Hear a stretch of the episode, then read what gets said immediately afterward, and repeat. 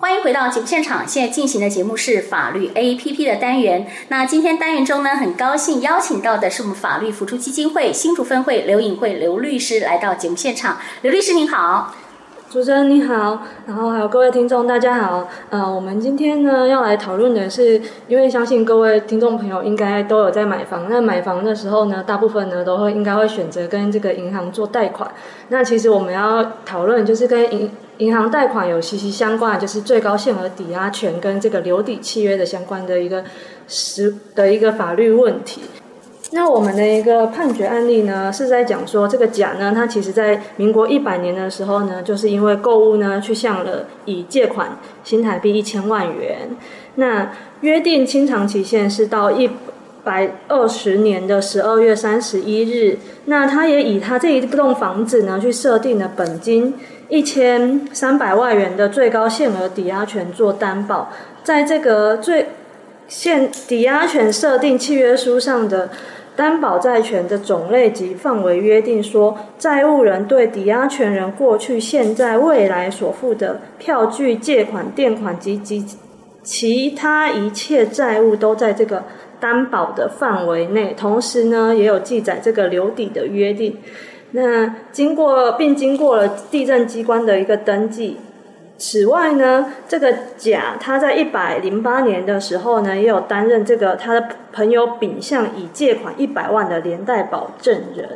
我们想请问一下这个刘律师哈，我想呃很多听众朋友还搞不太清楚什么叫做最高限额抵押权，好，它跟普通的这个抵押权有没有什么不一样？还有刚刚有提到这个留抵契约哈，这个好像一般比较不清楚，可以跟我们这个听众朋友们来解释一下。是，那所谓的最高限额抵押权讲的是抵押人跟债权人。约定债权人对债务人就现在未来可能发生在一定范围内的不特定债权，在最高限额内设定抵押权。这样讲起来好像有点绕口，嗯、对，不是不是很懂这个意思。那其实我们刚才讲说，这个其实大部分我们是在买房子的时候，对，会发生这个这个相关的一些程序上会注意到这些权利跟一些法律上的问题。嗯、那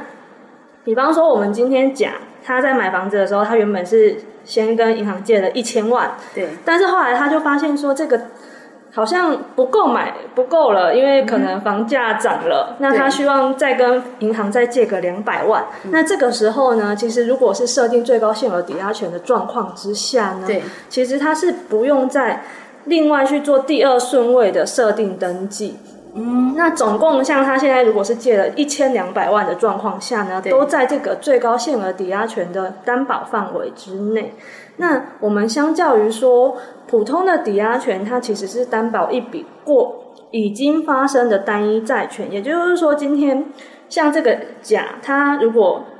也是一样不够钱，想要再借借款的钱，多一点，借更多一点的时候。他就只能是再另外去跟设定一个第二顺位的抵押权，嗯，然后再来借款。那这样其实会影响到的，就是说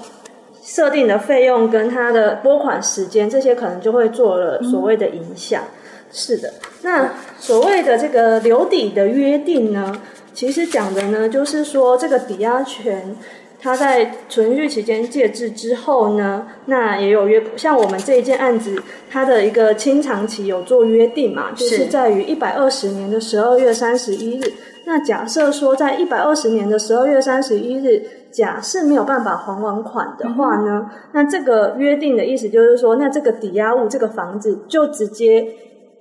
归属于这个。乙所有，嗯，那当然，这个归属于乙所有是不是立刻就会发生效力呢？这个我们待会也会来讨论到。嗯，是，呃，我想这样子解释以后，我们听众朋友会比较清楚。哎，那是不是所有我们在买卖的时候都是把它设定到最高限额，这样子会比较好？万一钱不够的时候再借，就不需要再多了一些繁复的这个手续，是啊，呃，等待时间之类的。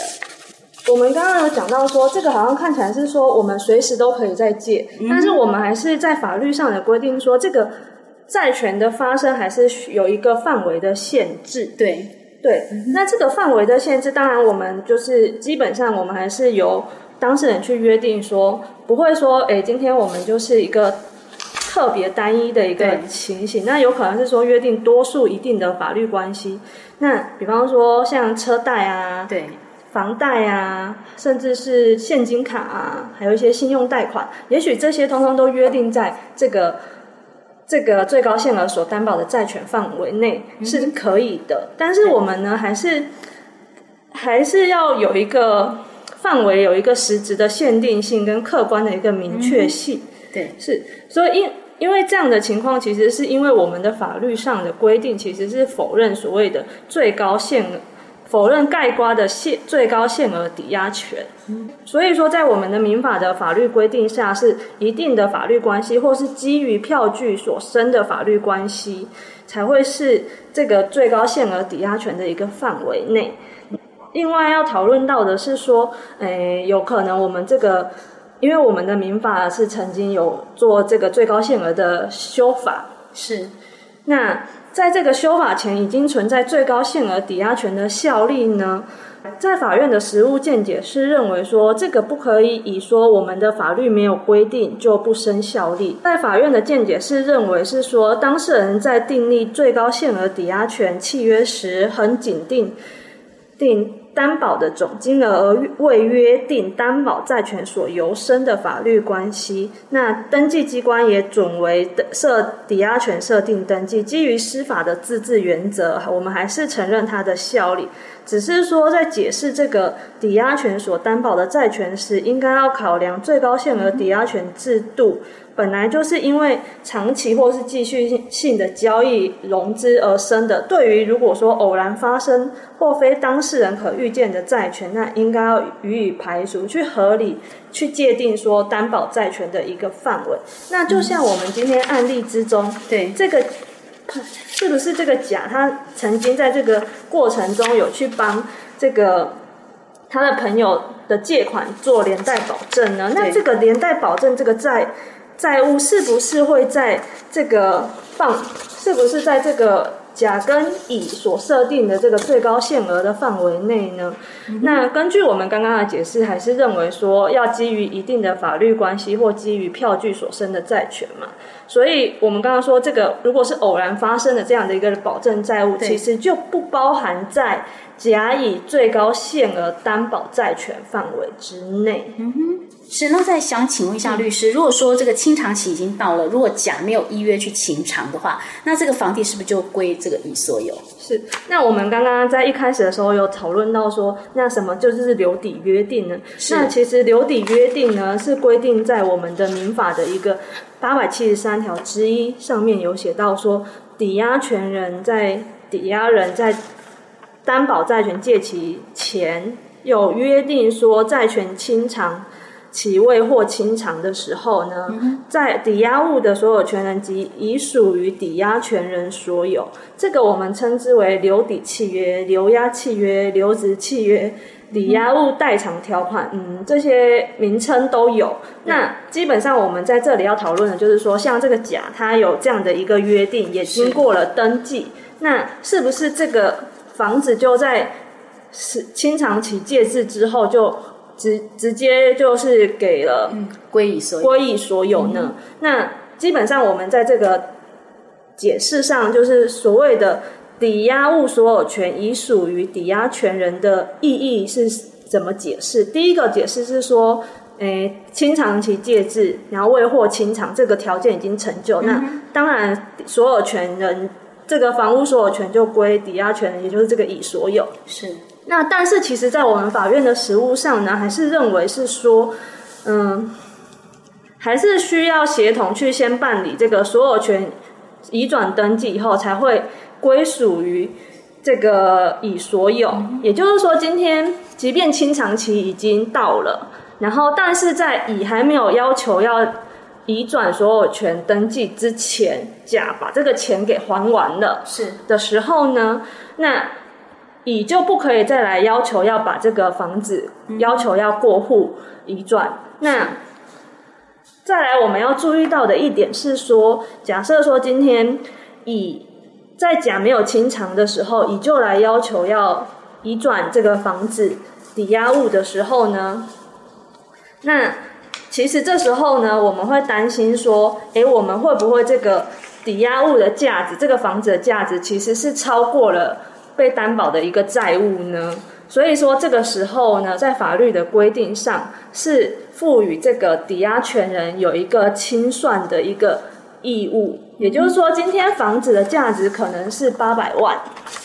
那乙甲呢最后只欠了一七百万，那最后呢，这个乙必须要先将这个多余的一百万要还给甲。那反过来说，今天一样的价值八百万的房子，是那甲其实是总共还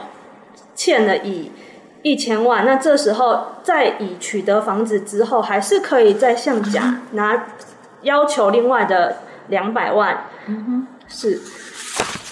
好，那针对我们今天讲这个哈，这个最高限额抵押权跟留抵的契约哈，根据这样的议题，我们的刘律师有没有其他需要补充的？那我们刚刚有讲到说，这个留抵的约定在实务上认为说，这个办理除了要办理这个所有权移转登记之外，也认为说，这个抵押权人请求移转抵押物所有权登记的。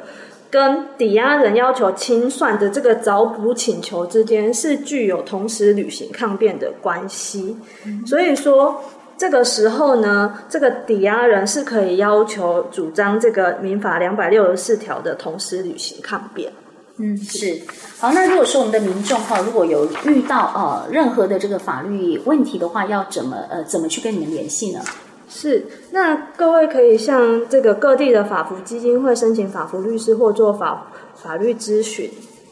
嗯，是。那我们的电话分会的电话还有地址，是不是也跟我们听众朋友们来说明一下？是。那我们分会的电话是零三五二五九八八二。那我们的地址是在于新竹县竹北市县政二路一百零五号。是，当然，我们的听众朋友们，如果对今天的议题有任何的问题哈，有内容有任何疑问呢，都可以利用我们新竹分台简讯快易通零九三四零一一六五二，或是直接上新竹分台 FB，我们会请律师哈，针对您的留言给你做这个最精密的法律解析哈，还有回答你们的问题。那今天再一次谢谢我们的刘颖慧刘律师，谢谢你，谢谢。谢谢